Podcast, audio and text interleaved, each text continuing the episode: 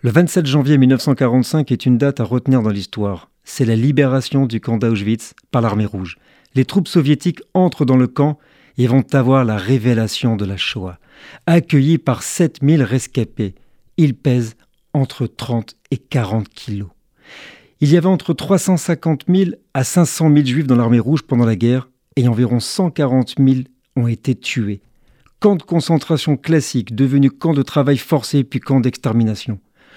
Son commandement en revient à Rudolf Hoss, lieutenant-colonel SS de 39 ans. C'est lui qui introduit le système de capot, par lequel les SS arrivent à maintenir les prisonniers dans la soumission avec un minimum d'effectifs.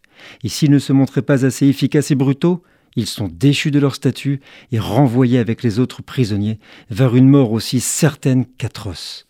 Convaincu que le travail contribue à assagir les prisonniers, Rudolf Hoss affiche au-dessus de la grille du camp la devise cynique Le travail rend libre.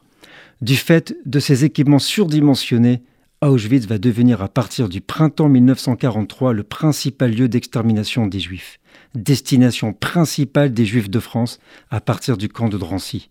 Auschwitz apparaît comme le seul camp où l'extermination a été pratiquée de façon industrielle.